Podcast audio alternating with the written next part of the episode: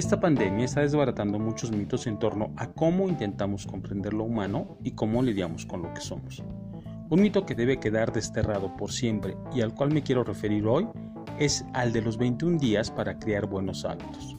Los coaches que pululan en nuestra sociedad leyeron mal, si es que lo hicieron, un trabajo del cirujano plástico Maxwell Maltz, autor del famoso libro Psycho-Cybernetics. Él descubrió que sus pacientes tardaban 21 días en acostumbrarse a sus nuevos rostros o implantes, es decir, ya no los veían como órganos ajenos a su cuerpo. Pero de ahí a afirmar que en tres semanas puedes dejar de fumar, adquirir el hábito del ejercicio o de la dieta baja en carbohidratos es muy arriesgado, por no decir funesto.